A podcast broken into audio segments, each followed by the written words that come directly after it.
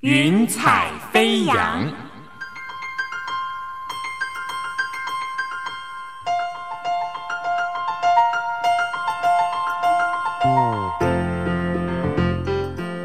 让每一朵云彩的生命牵引着你心灵的飞扬。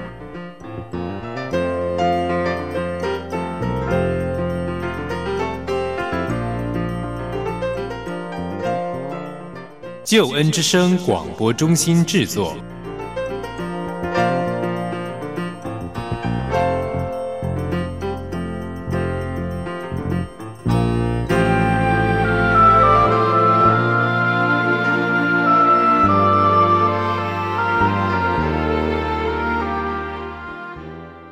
听听别人的故事，想想自己的生命。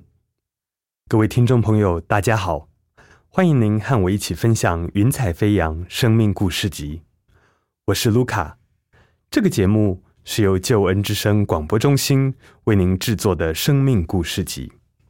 我们盼望透过每一个来宾他们真实的生命故事，和您分享他们是怎样靠着上帝的恩典还有应许。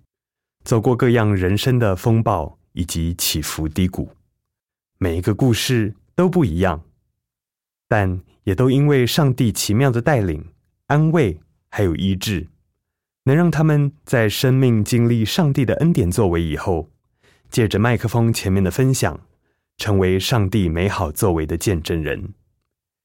今天来到我们当中的是刘元君姐妹，她从小。就是父母亲手上的掌上明珠，但是在成长的过程中，许多没有料想到的事情一一临到他的生命当中。但后来他遇见了耶稣基督，这些苦难也都一一靠着主迎刃而解。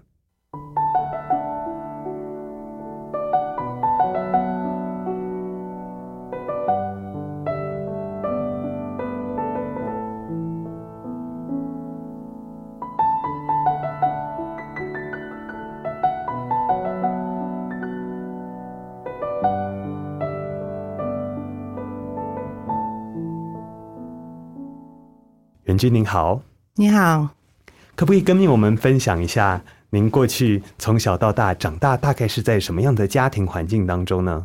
我们家以前是开工厂的，是这当中其实都还蛮顺利，在台北市开工厂这样子。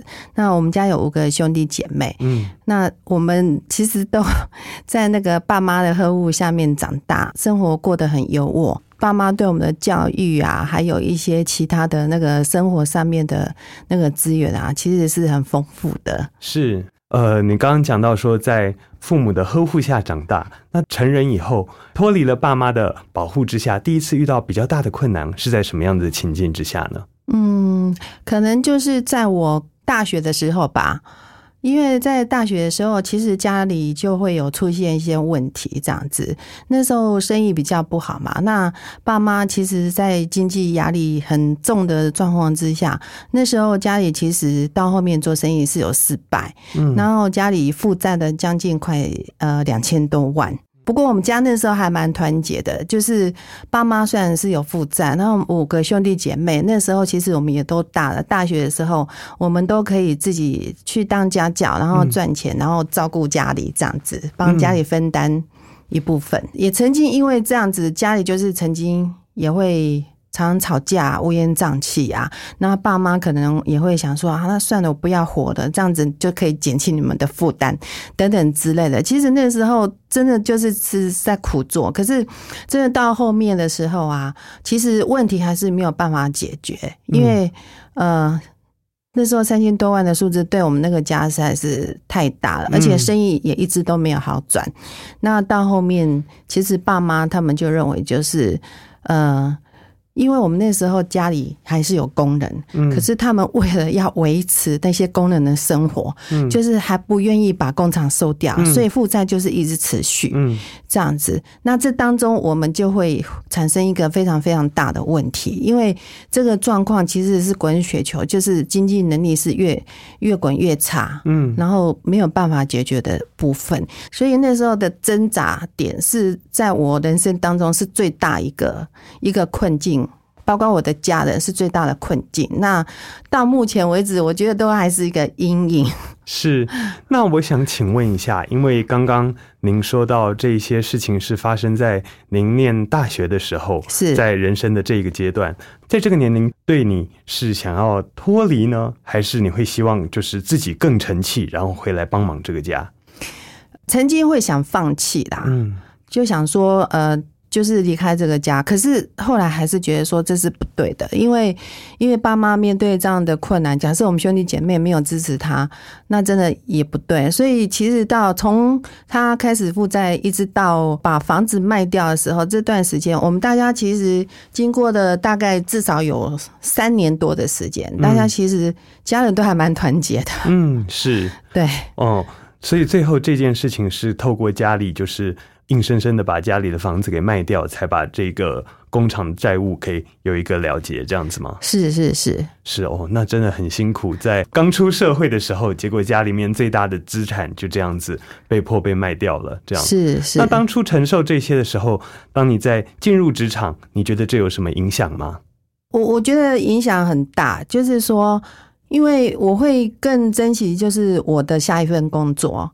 其实我之前在打工的时候，我我兼了两份工作。其实我姐妹兄弟姐妹大家也都是兼了很多工作，才有办法一个月这样子还掉这么多的债。嗯那所以在进入职场那时候，我的第一份工作是在呃资诚会计师事务所上班，哦对，然后我会就会觉得说，呃，这个部分其实我要更珍惜、更学习更多。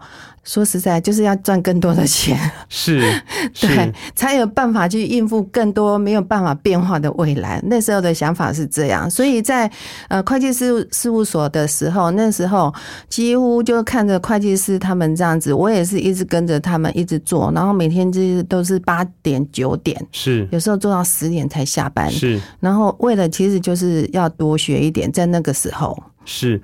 那赚到了钱以后，你会觉得这些生命的问题有因为赚到钱而解决吗？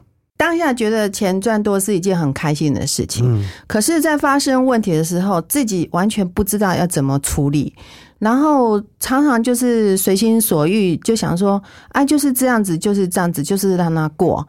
可是很多问题并没有被处理掉，可以跟我们分享一下是哪些问题吗？嗯，比如说买东西，然后我用刷卡，嗯。然后我会过度的挥霍，嗯。这样子，因为我觉得说没关系啊，反正这个月假设把钱花光了，然后我下个月我还会再赚进来，嗯。然后所以那时候我身上大概有五六张卡，嗯。那其实那时候。呃，把家里债还掉之后，我就发现说，哎，没关系，我现在反正没有负债，我就是呃钱赚了，我就是可以尽量花啊，尽量玩。那时候有这样的观念，所以那时候卡一张大概额度是将近快二十万，嗯。然后六张卡就是随便刷，嗯。可是刷到后面的时候，天哪，我怎么觉得说我的卡已经刷爆了，嗯，然后自己都没有感觉。这是面对过去的这些呃痛苦的经验的一个。算是补偿吗？或者是你认为说，哦，你现在应该要有一个不一样的人生，所以你想要过得更好，物质上要有享受吗？是因为说实在，在大学之前，真的有一段时间，我们是真的，我觉得过得很苦。所以在后来毕业之后，家里问题解决的时候，那时候真的是会有想一种，嗯，补偿补偿的心态啦，就想说啊，人生就是这样子，我就是花钱嘛，反正因为那时候在家里债务没有解决的时候。那时候完全就是没有想到说那个钱是不能用的，可是现在就想说自己赚钱可以自己随便用，可是这个价值观那时候认为是没有关系，可是没有关系就造成后面在呃认识朋友上面就完全都不一样，因为其实遇到的一些朋友其实都还蛮会花钱的。是我们先休息一下，一段音乐后马上回来。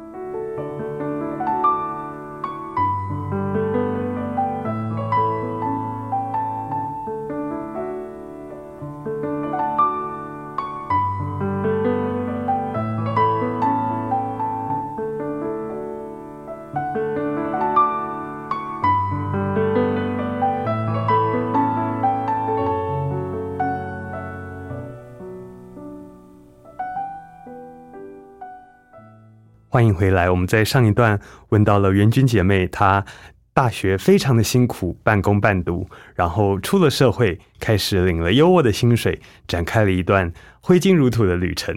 那我想问一下，这段挥金如土的旅程持续了多久啊？哦，非常的久啊，一直到我结婚的时候都还是这个样子。哦，结婚后的家庭还允许你这样过贵妇般的生活吗？呃，我先生他是做医疗器材，是，那我们医疗器材做的还蛮久的，做了将近快十九年的时间。嗯那呃，在经济方面，其实生活方面都还蛮优渥的。嗯，那我那时候真的是过着贵妇般的生活，是。不知道真的是不知道天高地厚啦，就是每天就是花钱。那在这样的生活当中，呃，有没有遇到什么困难还是挫折，或者是你就一直维持这样子优渥的生活呢？嗯、当然是没有啊，因为人生不可能那么的顺遂啊。因为这样的生活其实变成是养成我真的是乱花钱的习惯。那在这当中，其实遇到一个非常大的问题，就是呃呃，我的先生他我们代理的。医疗器材其实是台湾的独家代理，这样子。那这段当中其实赚了非常多的钱，可是好景真的是不常在啦。在大概第我们经营到第十九年的时候，国外的代理公司他认为说，呃，有这样好的机器，其实在台湾还有东南亚这边可以发挥的很好，所以呃，飞利浦公司他就直接从美国那边把我们的。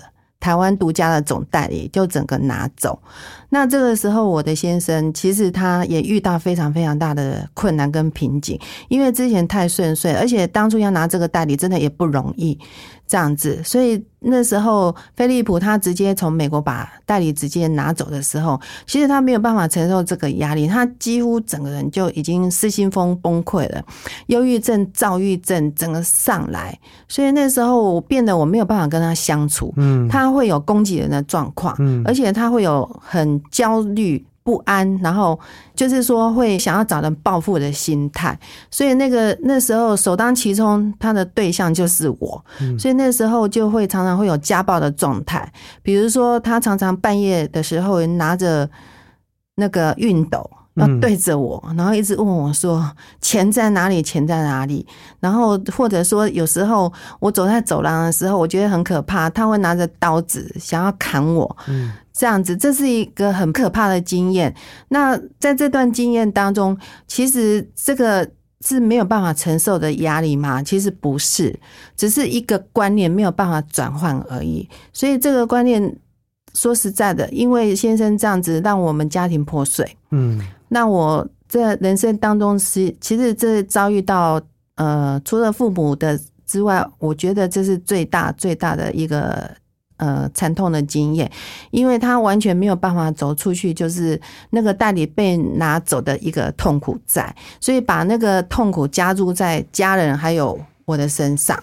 那其实那时候我也没有办法处理这段事情，所以我就透过很多的管道，想要去呃解决我们之间的问题，包括就是我去寻找那个心理医生或者是其他的宗教团体。嗯那我原本以为宗教团体可以解决，因为他们告诉我说，其实这些都是什么冤亲债主啊，来讨债的啊，那或者说你你上辈子没有做好事情啊，没有没有好好的修炼或者是修行，所以才会变成现在这个样子。嗯那我那时候就在想，如果真的是这样，好，那我要赶快，你们教我到底要做些什么事情？那他们就是跟我讲说，你要做善事啊，你要那个造桥铺路啊，你要念经啊，你要那个拜拜等等之类的事情。那我想说，好，可以。如果这件事情可以让我家里变好，我什么事我都做。所以我就开始跟着他们跟我讲说，就是要念经。嗯这样子，所以这当中我也开始学习跟他们念经，念了十年。其实那时候念经的时候，在寻找宗教团体的时候，我一直问我自己：我念了这么多经，可是我怎么感觉我是在空转？然后在生活上面，我一直在挥霍，可是一直没有新的东西进来。所以在这这个从呃念经一直到呃遇见基督之前这十年当中，我真的不知道我的生命是在做什么，然后每天就是浑浑噩噩的在花钱，然后带小孩每天玩，然后小孩子其实教育问题我也没有很重视，然后跟先生的关系其实也是到了极点，很冰封的时时段，后来还是决定离婚，嗯。还是决定离婚。那离婚之后，其实才发现，其实没有真正解决到问题，也没有因为念经解决到我任何生活上的一个正面的思考。那时候我还是常常在抱怨，常常就是呃怨天尤人，就一直觉得说，哎，老天爷对我不公平啊，为什么给我一个这样的生活？那当时你有没有觉得说，啊、你可能曾经以为这当中有转机呢？我一直期待有转机，嗯。然后也一直期待说，在生命当中有人可以来救我，因为每天是叫天天不应，叫地地不灵，我不知道这到底是什么生活，很苦啊。我我不晓得说人身上有有钱，然后可以过得这么完全是没有精神寄托的生活，真的不知道在干嘛。然后每天就是跟跟先生在吵架，嗯一直吵吵不停这样子。然后后来决定离婚了之后，我以为是解脱，嗯哎、可是后来遇到另外一个一个男人，那他也对我很好。我大概认识他两三年之后，然后就是他对小孩子也很好。嗯那因为他刚好是我在那个念经的地方认识的一个朋友，嗯那我们有共同的宗教的信仰。嗯那那时候我是认为，就是说，原本是想说可以跟他好好的过日子，因为两个共同宗教的信仰嗯的状况之下，应该是在思想各方面会其实是走比较雷同的，走一样的路。可是到后面，说实在的，又过了大概呃几年的婚姻，回头一看，我发现他因为他是因为我身上有钱，嗯 他是因为我身上有钱，所以他决定跟我在一起这样子。那呃，其实我不知道为什么会是这样子啊。事实上，我在那个念经的这段时间，真的生活没有让我过得很好，而且我一直在挥霍，我不知道日子到底怎样才是正确的价值观。那我也常常问我自己啊，奇怪，我我有了宗教的信仰，那我的生活为什么都没有变好起来？那如果说这样的下去之后，我真的很茫然，我不知道我的生活未来会是怎么样。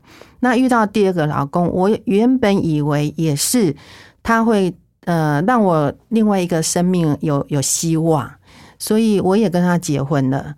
那结婚了几年下来之后，我发现后面他真的是为了我的钱跟我在一起。嗯这样子，包括就是呃，我拿了钱就是当他开公司，嗯那可是他公司也没有好好的经营，可是我不断的投进去，嗯这样子也投了好几百万进去，那钱其实都没有回来。嗯那到后面的时候，其实先生他嗯，可能钱我在我身上，他钱也花光了，用完了，我也没钱的，因为这当中其实我自己也不学好啦。嗯这样子。那除了就是跟小孩子带小孩子教育费用，然后我自己也挥霍无度，然后又又拿很多钱给他去开公司。嗯那公司说实在，到后面也是没有赚钱。嗯那呃，我们公司是做有关于就是那个医美的材料嗯这样子，那个东西其实就是花钱就可以进货，可是怎么卖得出去？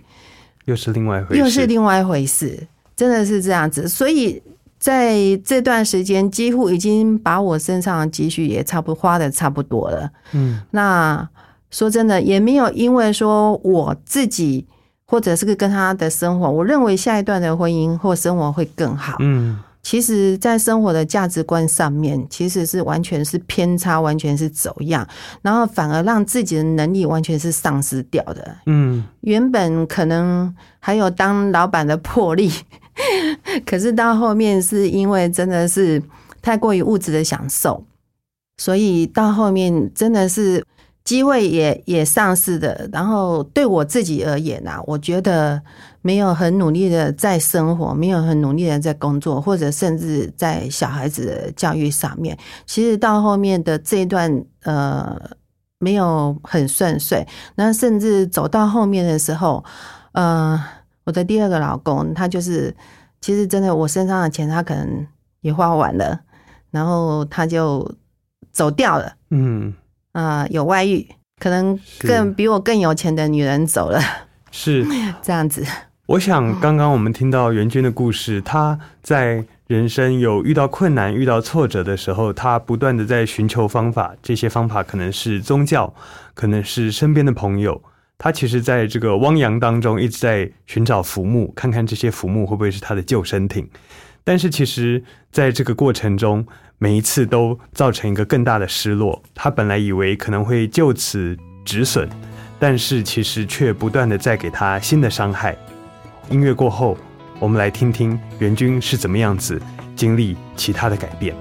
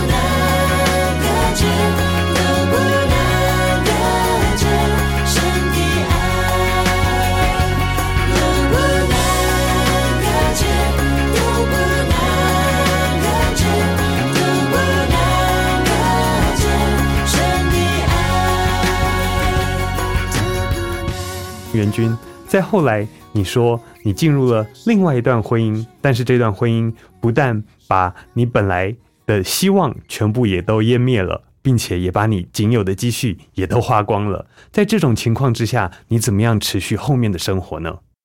在我第二个老公把我钱全部拿走，甚至银行借的负债，还有大概一百多万，其实他丢给我，嗯人就跑了。然后甚至我有找征信社去查，他就是外遇有小三这样子。嗯后来我才恍然大悟，其实这几年他都是一直在利用我嗯这样子。可是那时候我是真心的，就想说可以寄托在他的身上。嗯这样子，因为我们有共同的宗教信仰，嗯我们都是从念经这边出来。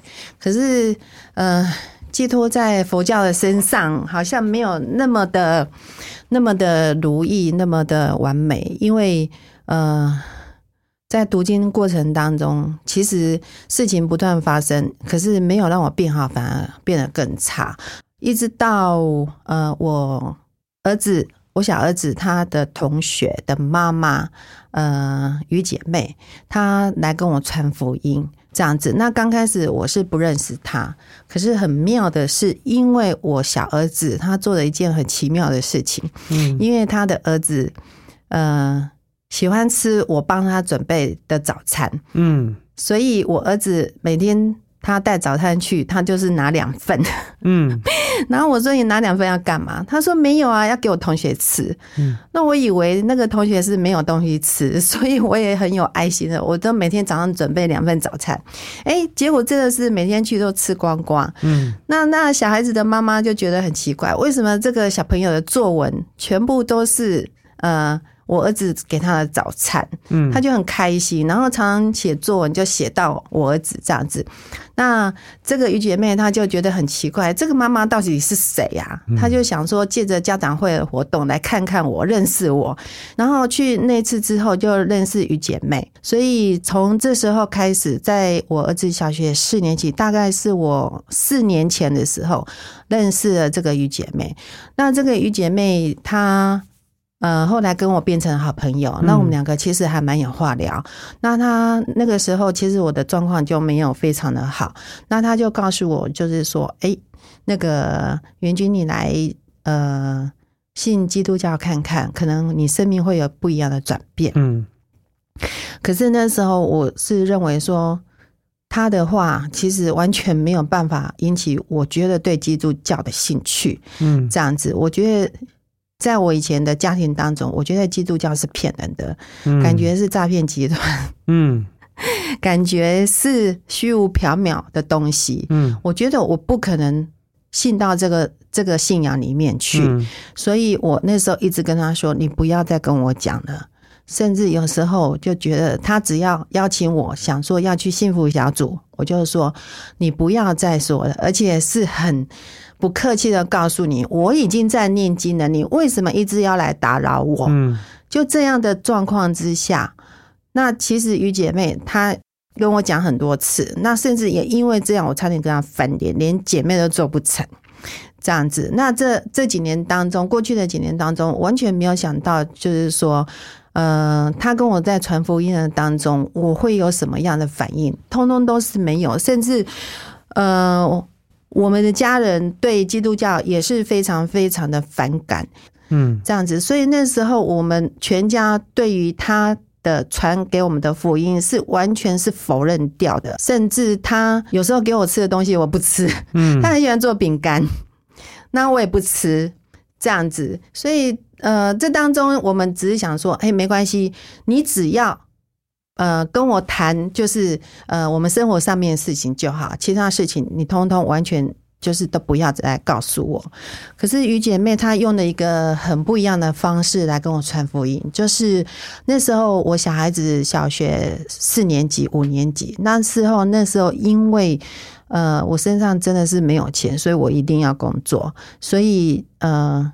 老公也走了，可是我还是要照顾家里，还要照顾三个小孩子，所以我要工作。那那时候他跟他的先生真的人非常的好，他帮我照顾我的小孩子，嗯这样子。然后就是有时候会看看他的功课，然后会当假日的时候会带他们出去玩。嗯那这样子大概过了一两年的时候，他们持续在做这件事情。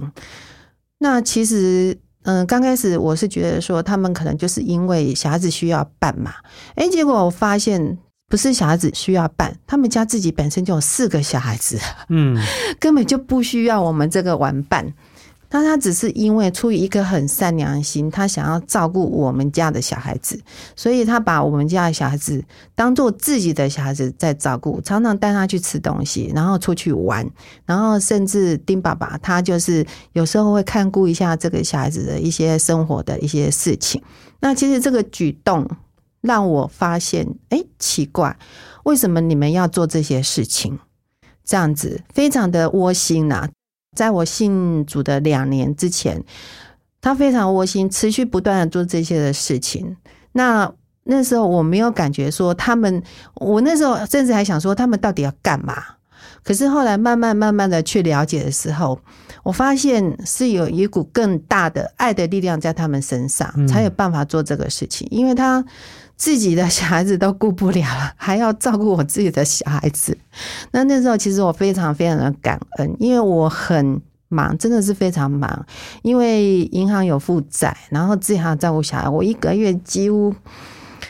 说真的，一个月将近快十万块的开销跟生活的压力是非常非常大，所以那时候我就是，呃，反正你你要带你要带我囝出去佚佗，我都好好你带我紧安尼。嗯好啊，然后你要干嘛你就干嘛。那时候当下我的状况是这样，可是到有一天的时候啊，他他跟我讲说，袁军，你要不要来我们幸福小组看看？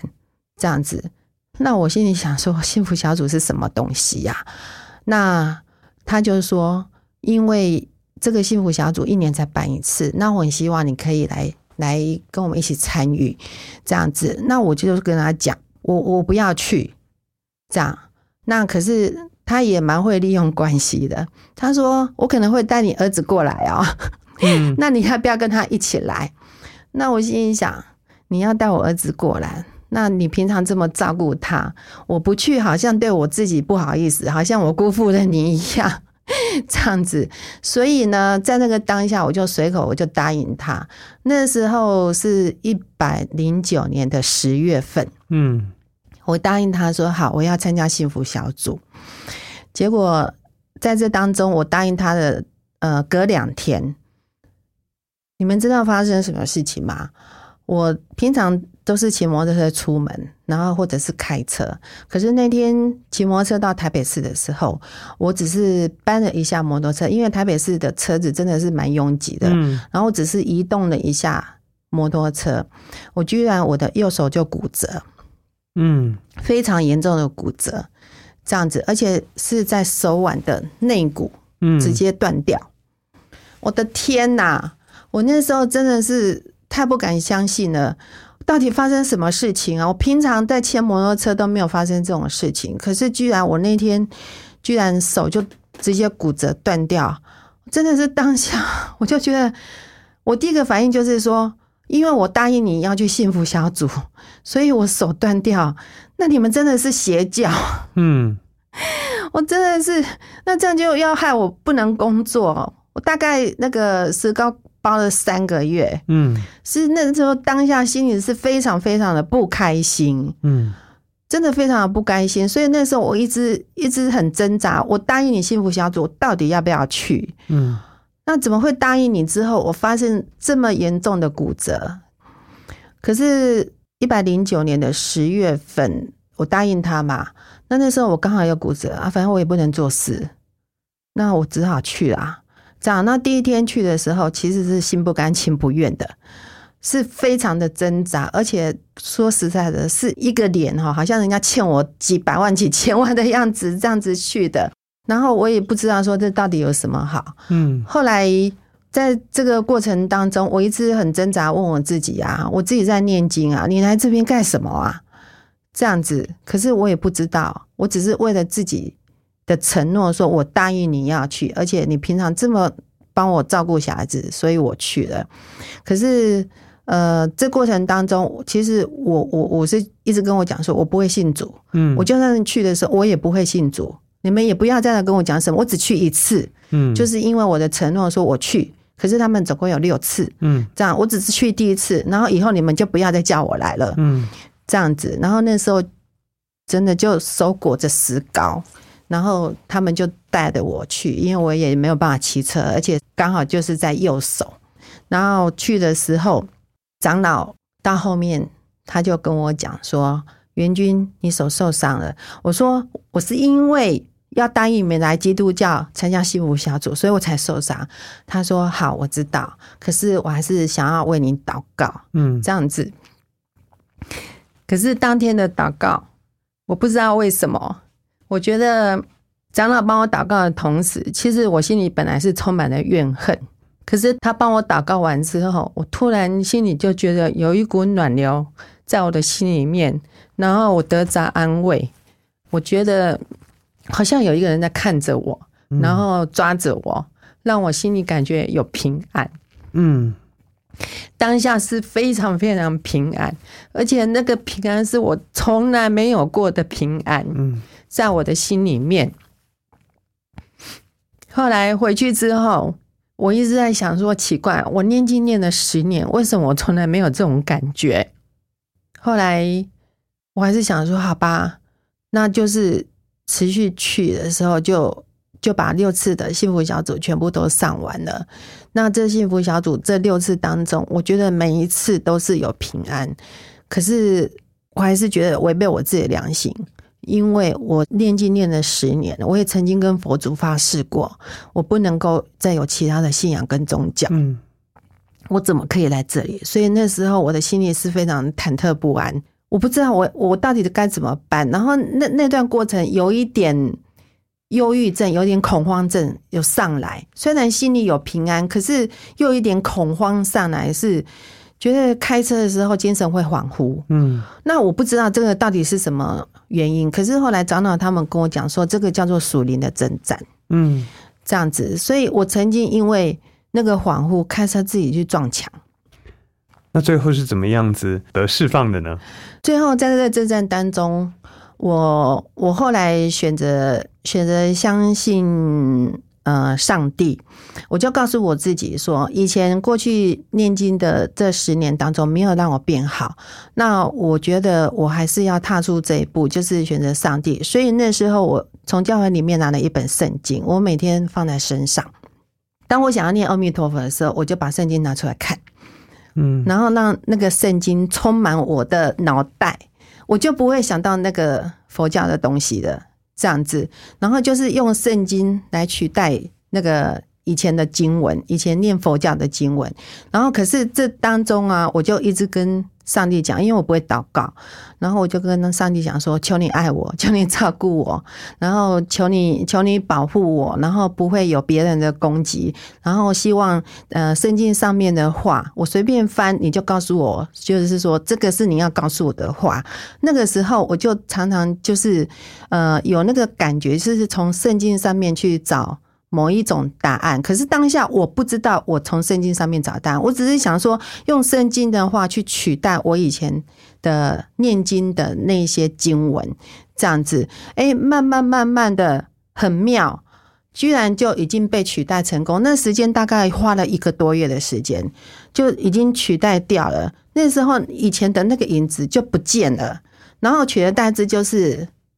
呃，圣经里面的诗篇，因为他们告诉我，就是从诗篇开始看，然后我从第一篇看到最后一篇一百五十篇的时候，其实那个时候我就发现，我感觉我好像已经得释放了，我已经得着安慰，更还有一些像我以前的不开心的、不愉快的，还有我的恐惧，然后我的忧虑，我觉得我全然的已经就被释放了。那当下我在想说，奇怪。我为什么可以得到这么多？其实那是一个很大的问号。为什么我可以得到这么这么多？而且那时候我的心是很平安、很开心的，没有忧虑，没有烦恼。然后下一餐在哪里，完全都不会担心，我完全都不会想说我下一步的路到底要怎么走，然后在那边紧张。因为以前一打开眼睛就是天哪，今天的生活费怎么来？眼睛一打开，天呐，水电费到底要怎么来？可是自从那个圣经在我的手上之后，我就感觉好像已经没有这样的问题出现了。那那个当下，我不知道是什么原因。那一直到我受洗的时候，一直到我受洗的时候，我才知道说，哦，原来其实上帝一直在引导我，他充满着我，然后给我智慧，引导我怎么走到那，就是说。一个比较正确的观念。那像我以前，其实我是很会抱怨的人。我看到不开心的事情，或者是不喜欢，或者是很多事情，我第一个反应就是抱怨。可是抱怨的时候，上帝其实他会处罚我。他怎么处罚我？其实那时候我不知道那个叫做处罚。然后，呃，我只要说不好的话，然后可能就是嗯、说谎。或者是抱怨，或者做的一些不应该做的事情，很快哦，我可能当天哈，我心里我就会很不舒服。那个不舒服是莫名其妙的不舒服，我搞不清楚到底是怎样，反正就是很改油就对了。对，我想说奇怪，到底是怎样啊？然后那那个那个感觉就持续了一阵子，可能是一天或者是两天，然后自己很挣扎，到底是发生什么事情？这样子那个不舒服，然后。呃，很久很久，大概有两个多月的不舒服是这样子。那一直到有一天，我突然在翻圣经的时候，哪一句话我忘记了，他突然点醒我。他说要呃蒙神喜悦，要做上帝喜欢的事情。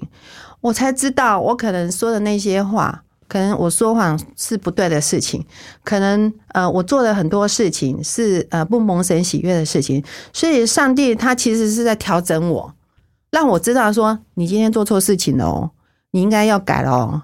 可是当下我真的不知道，所以那时候我还也抱怨上帝，嗯为什么我读圣经，然后你还让我这么不开心、不快乐？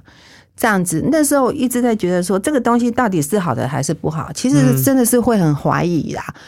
比如说，我跟客人在讲话，然后讲完之后，转过身，我马上就是那种忧虑的心就是上来的。可是当我读到那个圣经那个的时候，原来是因为我可能对客户说的话，嗯 我跟客户说的不对的事情，其实上帝在教我。嗯，这样子。可是当下我并不知道，是当下我并不知道。那其实那时候，其实上帝已经在我的心里面了。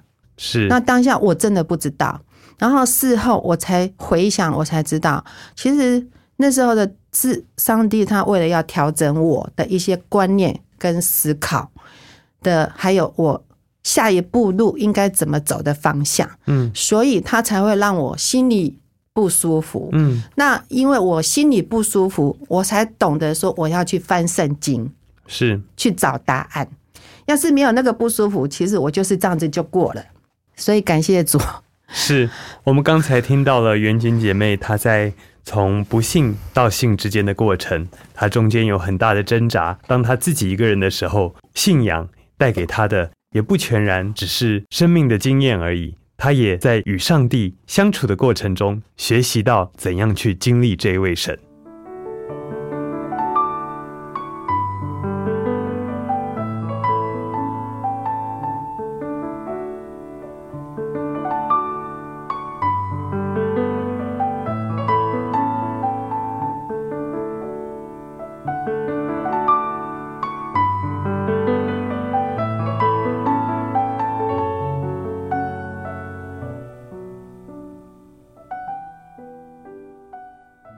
们在上一段提到了从不信、怀疑到相信的这个过程，其实中间并不是一帆风顺，也不是完全没有阻碍，甚至中间是困难重重，遇到很多让你怀疑的挑战。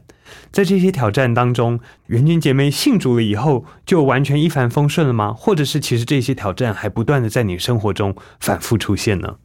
当然是没有一帆风顺啊。嗯因为在我的呃佛教的生涯里面，其实是我的一辈子的生活。嗯那这样的生活其实占据了我全部的生命当中。那一直要跨到呃基督的信仰当中，有很多征战跟跟属灵的搅扰。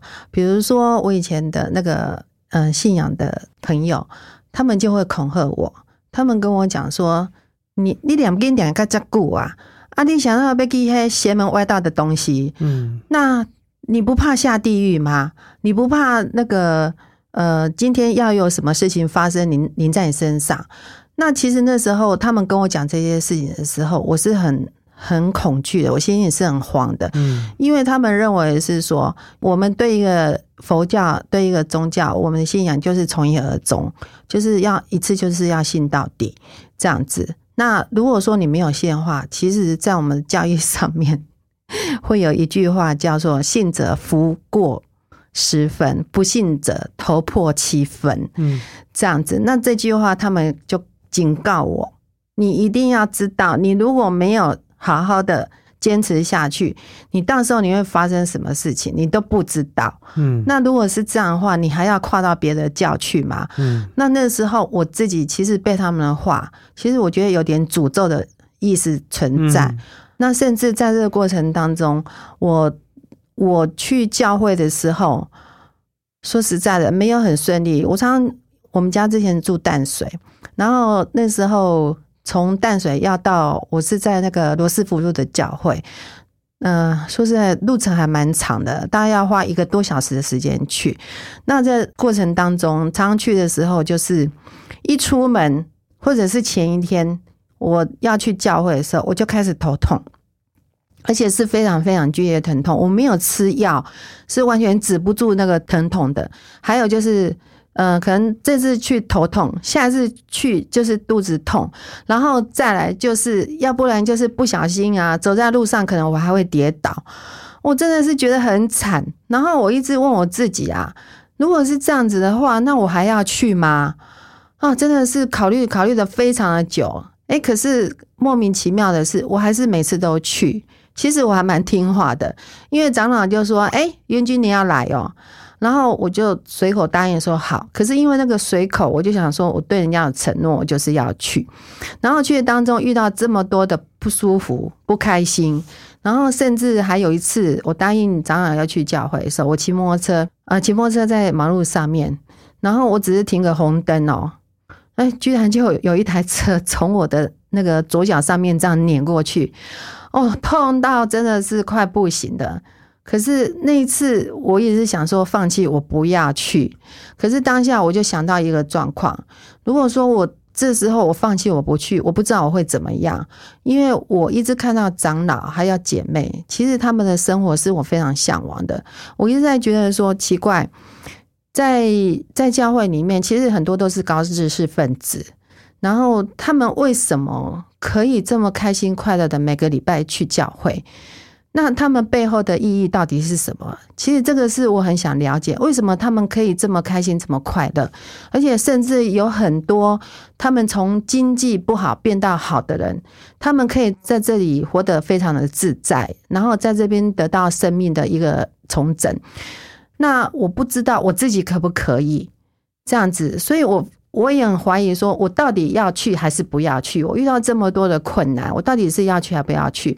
然后甚至有时候开车精神恍惚的时候，我还自己去撞墙壁，嗯 然后那个车子一台好好的车子被我撞得这样子稀巴烂这样子，那其实我蛮挣扎的。可是我一直想到说，这个背后他们去的精神到底是什么？我就觉得不行，我自己一定要坚持。就算说有很多搅扰或者是阻碍，我觉得我爬也要爬过去。嗯我就算是今天在路上出了车祸，所以上次脚就是这样子活生生被碾过去。我觉得我告诉我自己，我就是爬，我也要爬过去，因为在那边可能就是会有我要的东西，跟以前生命是完全不同的。嗯所以我很坚持的一年，在这当中，这一年属灵的征战从来没有停止过，每次就是让我不舒服、头痛、受伤、出车祸，一直到我受洗之前。可是我还是告诉我自己，这是我自己想要追求的，我一定要去，就算是天塌下来，我还是要去。嗯所以我一直坚持到受洗之前。我儿子问我：“妈妈，你这么的不舒服，这么多的问题，你为什么还要去教会？”我告诉我的儿子，因为我在别人身上看到的是他们生命的丰盛、跟阳光还有重生，我也想要跟他们一样。嗯所以你要跟我一起去。我儿子听了我的话之后，他说：“好，那我跟你去。”可是他去的时候，他也没有很顺利。嗯他跟我一样，每次去的时候就是肚子痛。做捷运的时候，他跟我说：“妈妈，我肚子痛，要上厕所，我不要去了。”我告诉他，因为我们现在的生活没有比以前更好，可是我要追求的是另外一个精神生活，我才有办法让自己活下去。所以，请你配合我，跟我一起去教会。他吵着跟我讲：“ 我不要，我肚子很痛。为什么你每次都要让我肚子痛着去教会？”当下我也问我自己：我这样的坚持有用吗？我为什么要做这种事情？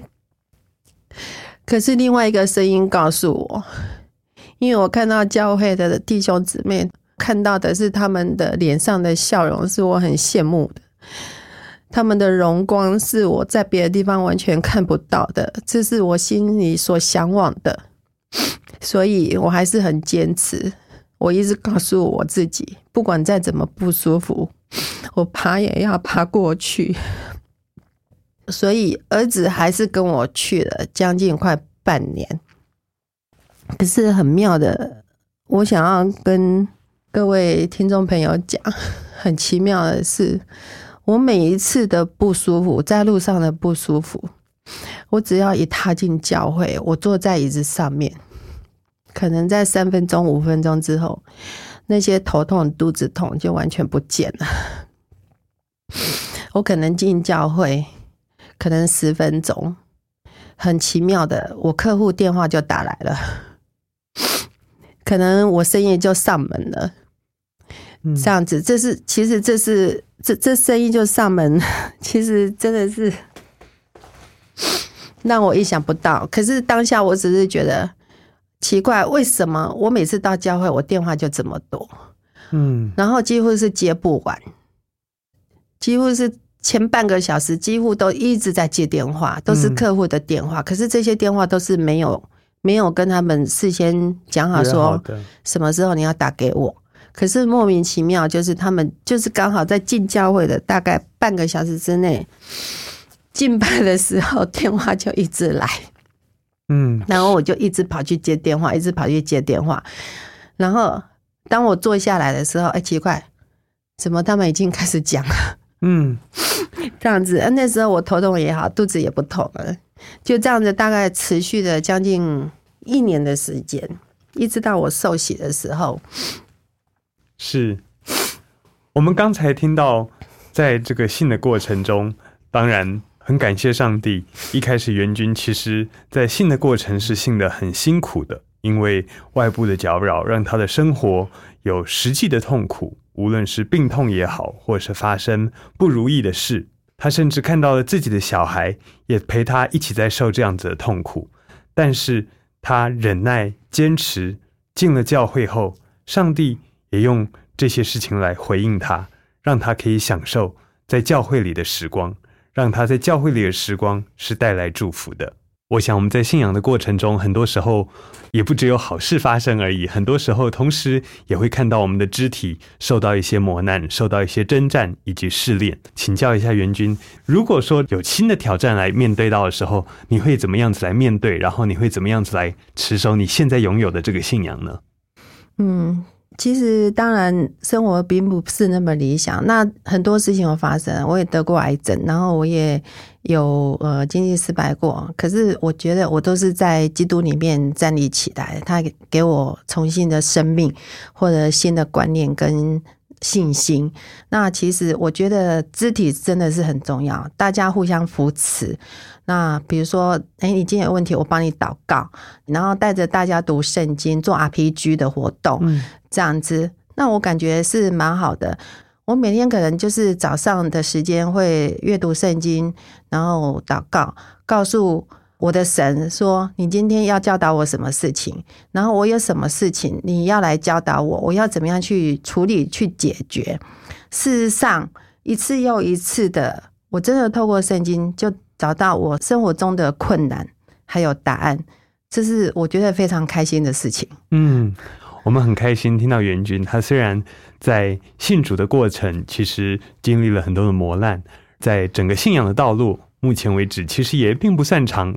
我们祝福他，但愿他在未来的无论是现实生活也好，或是在教会的生活，也都可以有很好的生命。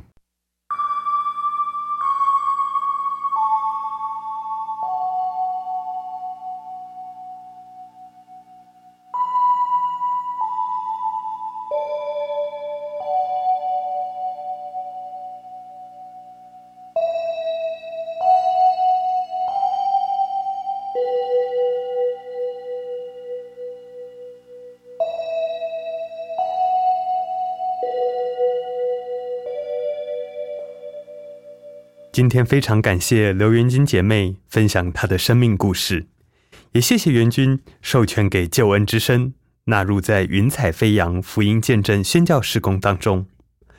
元君她的生命故事，希望可以带给您感动还有盼望。如果您想要多了解这一份信仰，或者是认识圣经真理，欢迎您参加救恩圣经函授课程。台湾的听众，请您打电话零二二七五四一一四四零二二七五四一一四四，或者写信到台北邮政四十四至八十号信箱，台北邮政四十四至八十号信箱，注明是“云彩飞扬”节目收，期待您的来电或者是来信。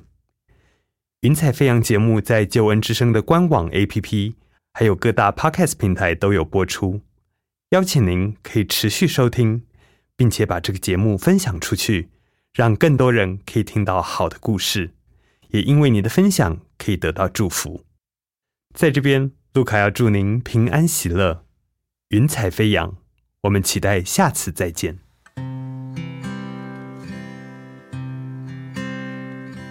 我是空四处寻找我的心，问遍溪水和山林，我心依然无处寻。哦，我曾经多彷徨，四周已无安息土。笑声留不住欢乐，眼泪带不走痛苦。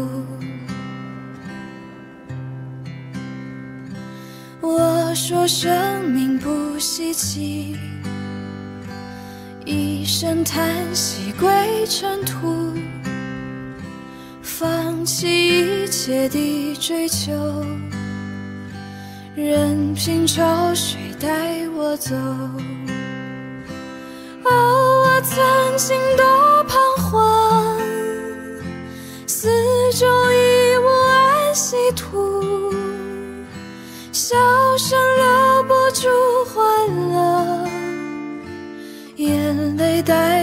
走痛苦。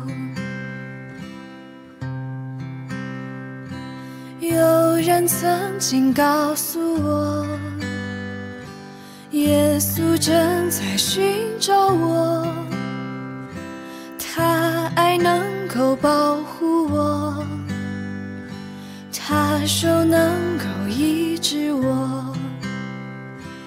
哦，我心中见到那太阳。我心紧紧跟随他，我真还要赞美他。朋友，你竟在哪里？四处奔跑和失意。如果你还愿意听，让我再来告诉你，耶稣基督救赎主，他曾满足心无数，向他倾诉，向他哭，他必是你的宝足。我是空谷的回音，四处寻找我的心，问遍溪水和山林，我心依然无处寻。哦，我曾经多彷徨，四周已无安息土。笑声不住欢乐，眼泪带不走痛苦。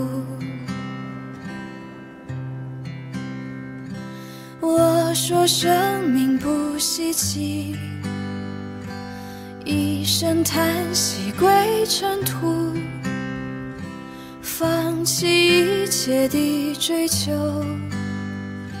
任凭潮水带我走。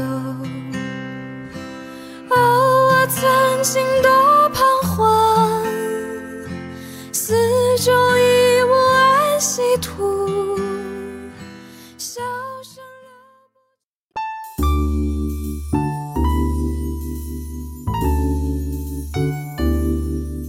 本节目由救恩之声策划制作，欢迎你下载救恩之声 App，每天收听最新的节目，带你听见人生的无限可能，是你得鼓励传福音的好帮手。立即使用救恩之声 App，为自己、为别人领受上帝的救恩之声。